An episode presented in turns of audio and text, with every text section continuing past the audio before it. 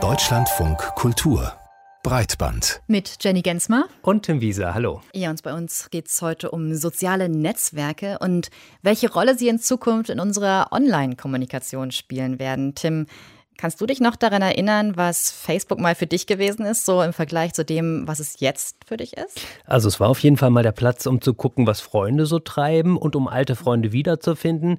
Heute dann eher so der Platz, wo sich eigentlich nur noch ältere Familienmitglieder tummeln, wenn überhaupt noch, aber kein großer Ort der Kommunikation. Mm, ja, fühlt sich bei mir ähnlich an. Facebook ist irgendwann mal zu so einer Art Online-Veranstaltungskalender geworden. Insta fühlt sich langsam so ähnlich an, also schlichtweg nicht mehr so relevant. Und das ist auch eine der größten Ängste von Mutterkonzern Meta, dass seine sozialen Netzwerke eben an Bedeutung verlieren könnten. Und die Strategie von Meta ist deshalb, so werden wir der größte Konkurrent auf dem Markt. Und das ist ja TikTok. Mehr Fremdbestimmung im Feed durch Algorithmen würde das heißen, mehr Videos.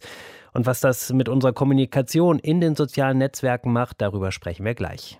Ja, und außerdem geht es um die Frage, was hat Presse mit Papier zu tun? Sehr viel, das sagt das Berliner Verwaltungsgericht. Äh, das hat einige sehr überrascht, uns auch. Und deswegen ist das Thema heute hier bei uns bei Breitband. Es war ja immer so, wenn Meta, damals noch Facebook, irgendwie Konkurrenz gewittert hat oder vielleicht auch ein Techn äh, Technologie-Startup, das irgendwie nützlich sein könnte, dann wurde das gnadenlos aufgekauft. So ging es Instagram, so ging es WhatsApp und so ging es Oculus, dem VR-Headset-Hersteller. Aber was tun, wenn das Aufkaufen der potenziellen Konkurrenz keine Option ist, wie bei TikTok zum Beispiel, dem sozialen Netzwerk des chinesischen Unternehmens ByteDance und derzeit wertvollsten App auf dem Markt. Um zu verhindern, dass Facebook und Instagram in die Bedeutungslosigkeit abdriften, sollen beide mehr wie TikTok werden, das heißt vor allem kurze Videoclips stärker in den Vordergrund zu stellen. Aber die Hoffnung, dass Instagram und Facebook dadurch relevant bleiben, die scheinen viele NutzerInnen der Plattform nicht zu teilen. Vor allem die, die mit ihren Inhalten in den sozialen Netzwerken Geld verdienen, sind kritisch. Thomas Reinches hat sich bei den sogenannten Creators umgehört. Man muss nicht nostalgisch sein für Instagram in seiner ursprünglichen Form. Ausschließlich quadratische Fotos in quadratischen Kästchen mit Bildunterschrift und Kommentaren. Aber man muss das heutige Instagram auch nicht mögen. Die Timeline mit den Fotos der Accounts, denen man folgt, wird überschwemmt mit Inhalten fremder Accounts, vor allem kurzen Videos, sogenannten Reels, gerne mit zappelndem Text und Links zum Klicken. Die Reels sollen in Zukunft noch prominenter platziert werden. Instagram experimentiert auch mit einer Fullscreen-Version, in der Fotos und Videos bildschirmfüllend im Hochkantformat angezeigt werden. We're going to continue to try and get better at recommendations because we think it's one of the most effective and important ways to help creators reach more people. Leuten Inhalte von Accounts zu zeigen, denen sie gar nicht folgen, damit helfe Instagram den Creators, mehr Menschen zu erreichen, sagt Instagram-Chef Adam Mosseri natürlich in einem Instagram-Video. We want to do our best by creators, particularly small creators, and we see recommendations as one of the best ways to help them reach a new audience and grow their following. Mosseri wirbt um das Vertrauen der Creators, denn das drohte er mit der stärkeren Priorisierung von Reels zu verlieren. Eine von ihnen, Tati Bruining. Was ist aus den Fotos meiner Freundinnen geworden, fragt sie in einem Reel. Offenbar ist auch ihre Timeline schon jetzt voller anscheinend zufälliger Videos. I feel like there's a lot going on on the timeline and I would just really love to see photos because after all, Instagram is a photo app.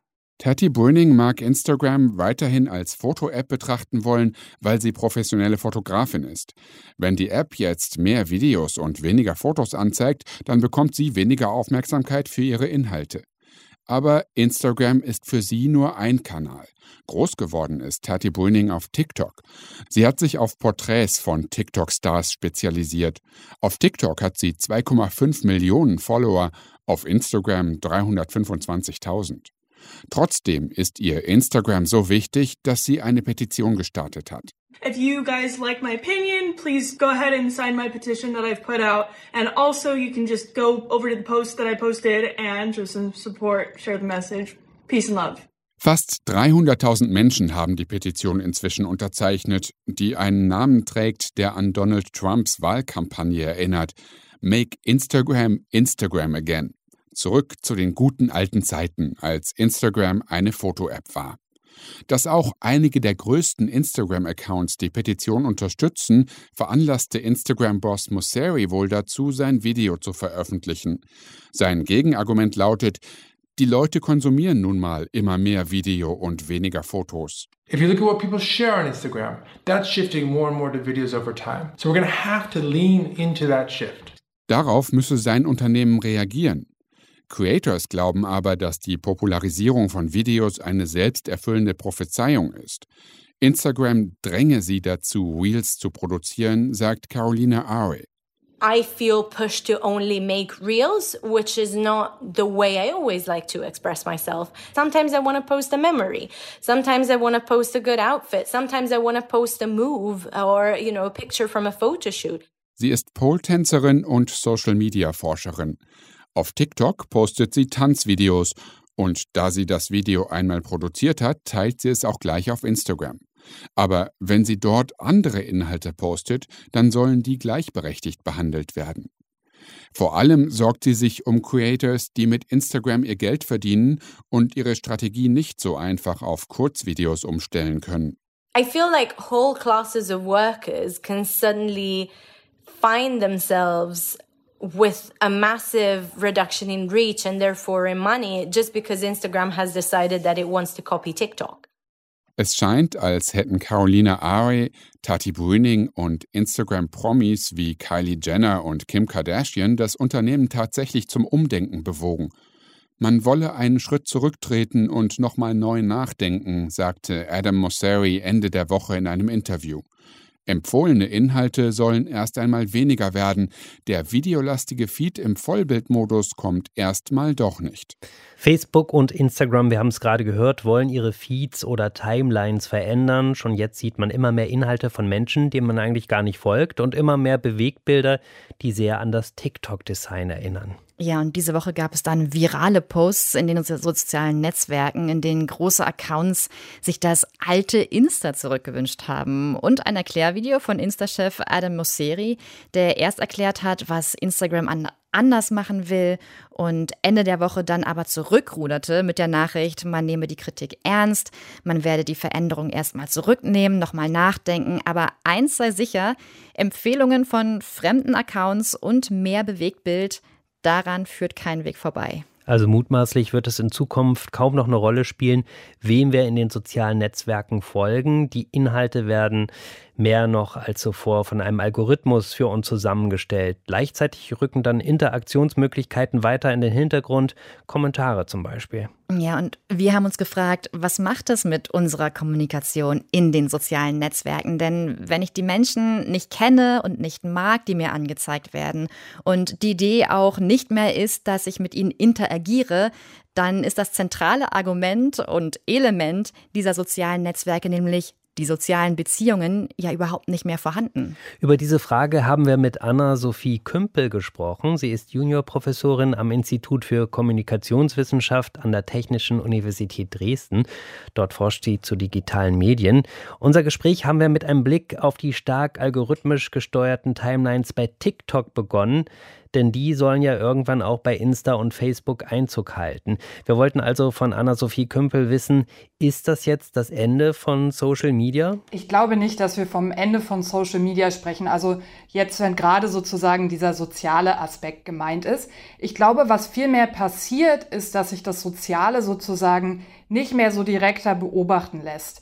Also tatsächlich hat auch der Adam Mosseri, der Instagram-Chef, gesagt, dass die in ihren Zahlen sehen, dass äh, schon seit einiger Zeit die Leute eigentlich sozusagen von sich aus kaum noch im Feed posten und tatsächlich sozusagen der Austausch mit Freundinnen oder mit der eigenen Familie eher dann sozusagen im Hintergrund erfolgt. Zum Beispiel, dass man sich so eine private Nachricht schickt oder in Stories zum Beispiel Eindrücke teilt, wenn man gerade im Urlaub unterwegs ist zum Beispiel.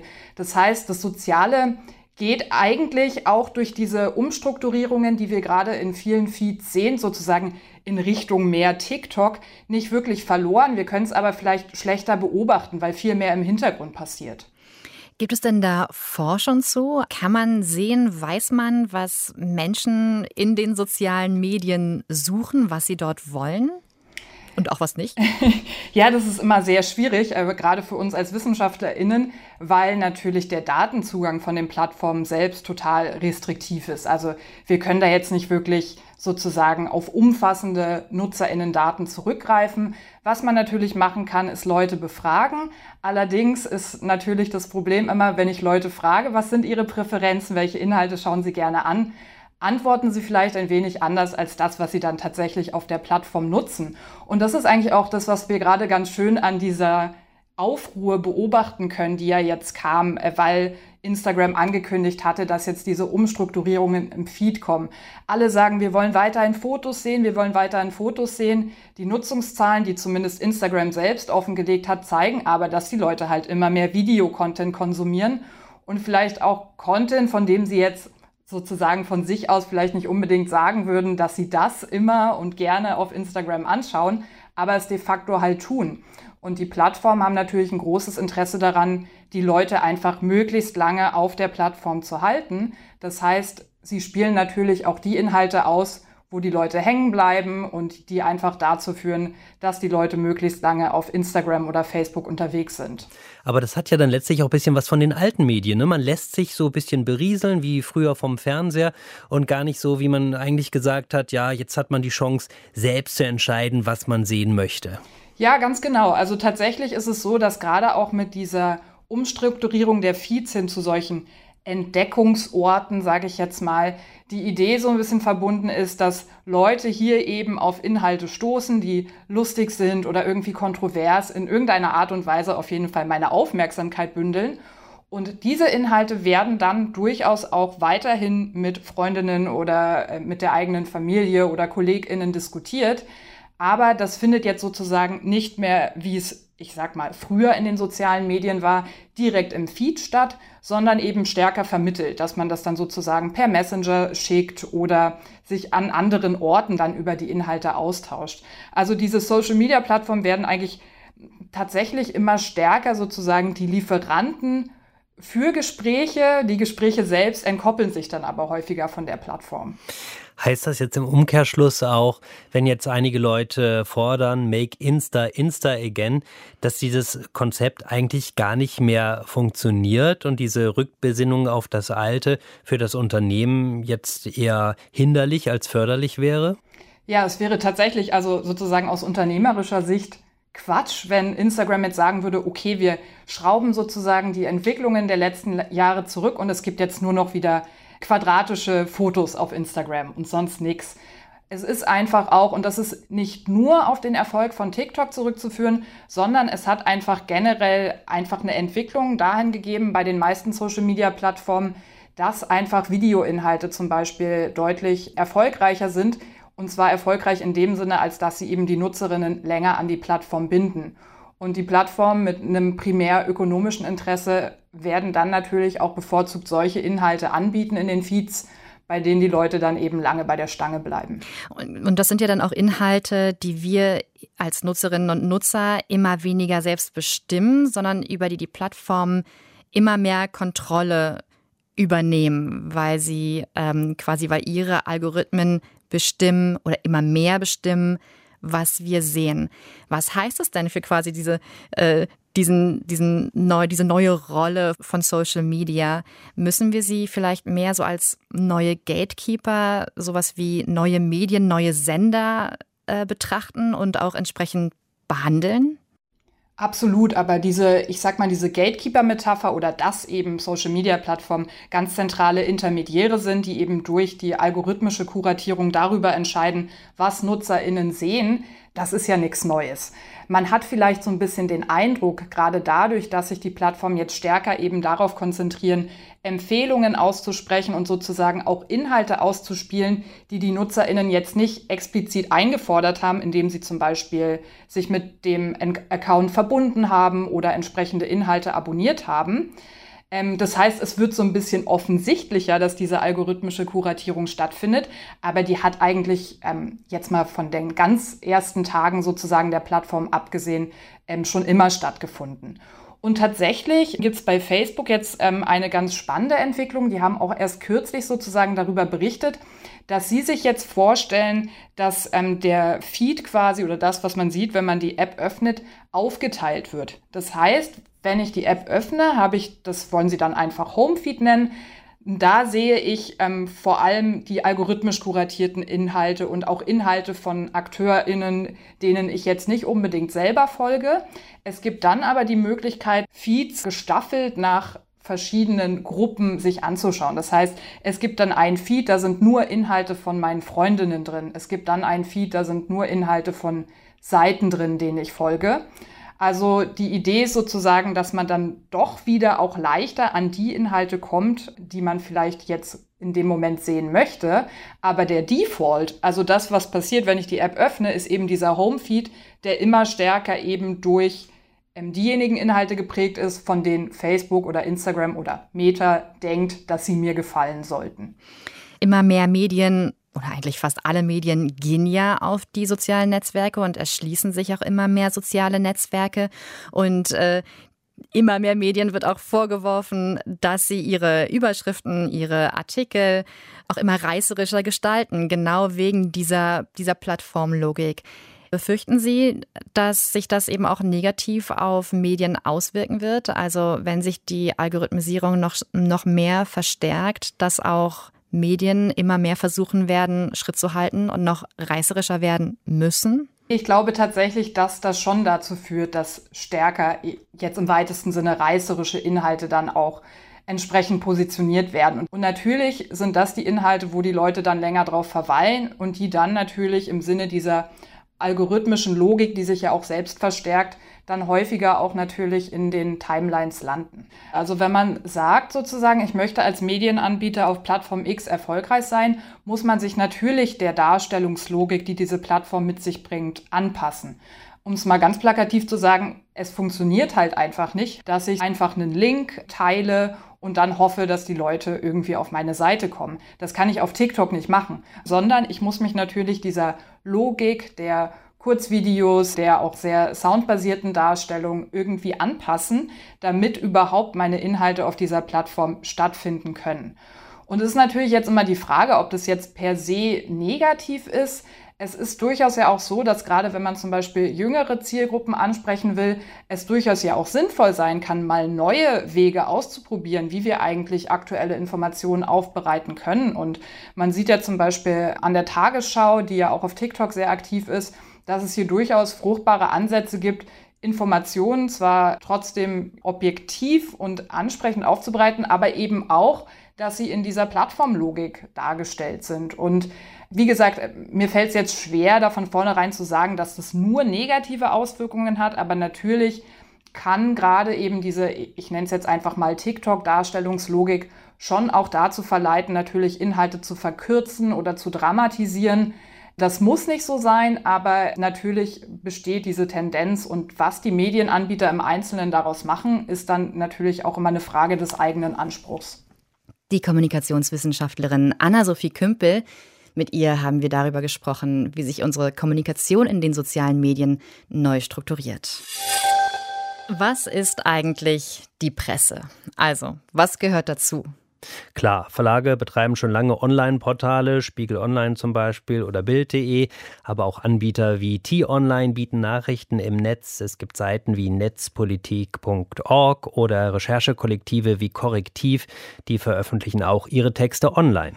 Ja, und wenn man da so drauf guckt, dann würde man ja sagen, das ist alles Teil der deutschen Presselandschaft. Trotzdem gibt es immer wieder Diskussionen wie, gehören auch Blogs zur Presse? Das ist zum Beispiel eine Frage, die wir hier auch bei Breitband schon häufiger mal diskutiert haben. Über Jahre möchte ich fast sagen. ja, und jetzt sorgt eine Entscheidung des Berliner Verwaltungsgerichts für Verwirrung, denn dessen Definition von Presse mutet in der heutigen Zeit etwas seltsam an. Katharina Kühn hat sich den Fall angesehen. Worum geht es da genau? Ja, da geht es um die Internetplattform Frag den Staat. Das ist eine Seite, die hilft NutzerInnen dabei, an amtliche Informationen zu kommen. Also einerseits schon aktivistisch arbeitet, aber da veröffentlichen auch Journalistinnen eigene Recherchen und Artikel, kooperieren auch mit anderen Medien. Und eigentlich wollte Frag den Staat vor dem Verwaltungsgericht Berlin erreichen, dass das Bundeskanzleramt Informationen über die Tätigkeiten des Büros von Altkanzler Gerhard Schröder rausgibt. Behörden haben der Presse gegenüber ja eine Auskunftspflicht. Und dieses Verwaltungsgericht hat den Eilantrag aber abgelehnt und begründet das unter anderem damit, dass Presse nur dann Presse ist, wenn sie ein Druckerzeugnis herstellt. Hm. Äh, das heißt, es braucht wirklich Papier, damit es sich um Presse handelt. Das klingt so ein bisschen wie ein Scherz, wenn ich ehrlich bin. Ist es denn so ein Ausrutscher eines einzelnen Gerichts oder ist das juristisch haltbar? Ja, es ist natürlich nicht so einfach. Ich habe mhm. mit Thorsten Feldmann gesprochen. Er ist Fachanwalt für Urheber- und Medienrecht und hat in anderen Angelegenheiten auch Frag den Staat schon mal vertreten. Die Entscheidung ist einerseits nachvollziehbar, weil das begründet das Gericht auch, weil das Verwaltungsgericht bei der Linie des Oberverwaltungsgerichts Berlin-Brandenburg bleibt. Das Oberverwaltungsgericht hatte mal Zweifel geäußert in vorangegangenen Entscheidungen, dass Online-Medien als Presse gelten können. Ich halte das für veraltet und ich glaube auch nicht, dass das dem überwiegenden Meinungsstand entspricht. Allerdings sagt ein anderer Rechtsanwalt, David Werdermann, der hat ebenfalls schon mal für Frag den Staat gearbeitet, dass es durchaus Entscheidungen vom Bundesgerichtshof und vom Bundesverfassungsgericht gab, die in eine andere Richtung gehen. Einmal gab es Heise Online, ein journalistisch-redaktionell gestaltetes Online-Medium. Zum anderen ging es in einer anderen Entscheidung um tvmovie.de, also auch eine Online-Seite, die Funktionen der klassischen Presse letztendlich übernimmt. Und in beiden Fällen gingen die Gerichte davon aus, dass sich die Anbieter dieser Seiten auf die Pressefreiheit berufen können. Und da sieht man, dass das Grundgesetz so ausgelegt wird, dass es sich an die geänderten technischen und gesellschaftlichen Rahmenbedingungen letztendlich anpasst. Also gibt es tatsächlich Klärungsbedarf, was Presse genau bedeutet. Die Bezeichnung Journalist, die ist ja auch nicht geschützt. Ne? Jeder kann sich so nennen. Dazu braucht es keine bestimmte Ausbildung, kein bestimmtes Studium oder keine Freigabe durch irgendeine Behörde. Wer kann denn jetzt endgültig klären, was Presse ist und was nicht? Ja, im Streitfall müssen das dann halt Gerichte klären, ob sich ein Journalist oder ein Medium auf die Presseeigenschaft und dann eben auch auf die Pressefreiheit berufen kann. Da gibt es laut Anwalt Feldmann bestimmte Kriterien also zum Beispiel publiziert, wie regelmäßig wird publiziert und wie ist das Medium organisiert? Für mich keinesfalls entscheidend ist die Frage, ob der journalistisch-redaktionelle Inhalt auf Papier gedruckt ist. Das ist eine überkommene Auffassung. Daran kann man auch vor dem Hintergrund der Pressefreiheit in Artikel 5 Grundgesetz nicht entscheidend anknüpfen. Also hier gibt es unterschiedliche Auffassungen, ob man eher vom Inhalt ausgeht, also ist es ein journalistisches Produkt oder eben vom Ausspielweg und der Frage, was war möglich als, was war Presse, als das Grundgesetz verfasst wurde. Mhm.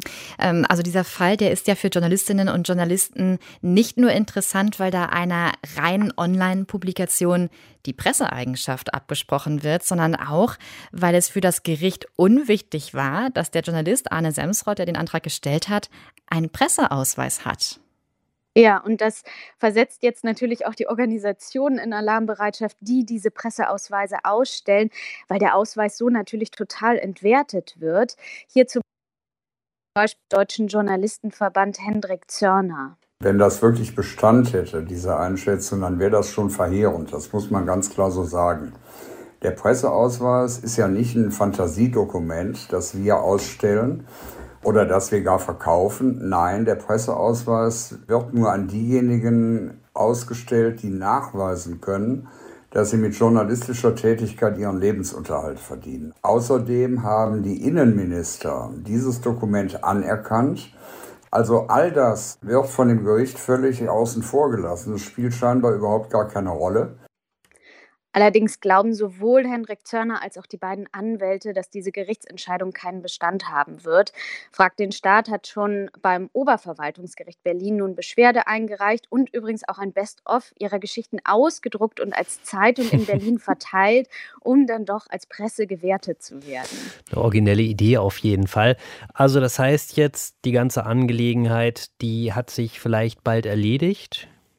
Na, die Frage, wie Presse definiert wird, muss ja trotzdem dann geklärt werden. Und was halt jetzt auch deutlich wird durch diesen Fall, dass die Politik aktiv werden muss, denn diese Auskunftspflicht der Behörden gegenüber der Presse, die ist in den Bundesländern geregelt in Pressegesetzen. Aber wenn es sich nicht um eine Landesbehörde, sondern um eine Bundesbehörde handelt, wie hier das Kanzleramt, dann gibt es gar keine genaue rechtliche Grundlage. Deswegen ist dieser Fall auch nicht so leicht.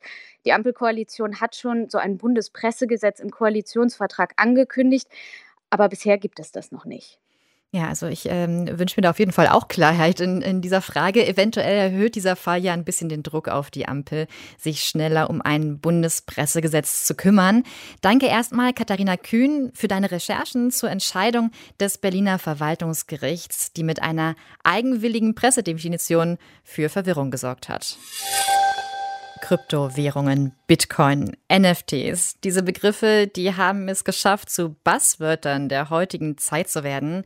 Jeder hat da irgendwie eine Vorstellung drüber, die sich aber schon auch oft auch aus Legenden oder großen Versprechungen speist. Ja, zum Beispiel, dass Leute damit sehr reich oder wahlweise sehr arm geworden sind, dass das die Währung der Zukunft ist oder sich schon längst überholt hat, der Schlüssel zu einer besseren Welt oder die Währung für Kriminelle. Ja, oft sind diese Vorstellungen schon extrem, genauso wie es begeisterte Krypto-Fans und strikte KritikerInnen gibt. Ein Podcast will da jetzt ein wenig Aufklärungsarbeit leisten. Crypto Island heißt der und ist vom Journalisten PJ Foad von Carina produziert worden. Carina Schröder hat sich den Podcast angehört. Alles beginnt mit einer Vision von einer tropischen Insel namens Cryptoland. Cryptoland. An almost sickeningly picturesque tropical island. Der Coup? Diese wunderschöne Insel sollte für reiche Menschen sein. Klar, aber nicht für irgendwelche, sondern für Kryptomilliardäre, die Millionen dafür bezahlen würden, dort zu arbeiten und zu leben. Eine absurde, fantastische Idee, die mehr nach Wunschdenken klingt, aber natürlich ernst gemeint ist. Und genau dieser Widerspruch erweckt die Aufmerksamkeit von Journalist PJ Vogt. Allerdings begeistert er sich nicht für die Insel, sondern für die Menschen, die dorthin ziehen sollen. Die Insel hat es nie gegeben. Die Vision wurde von Krypto-Fans sogar belächelt, abgetan. Aber etwas anderes ist daraus gewachsen. Der Podcast Crypto Island von PJ Vogt. Sein Startpunkt für seine Charakterstudien, er hat selbst keine Ahnung. Das ist aufregend für ihn und für uns HörerInnen. Where for the first time in a long time, I find myself once again in an enjoyable state of confusion.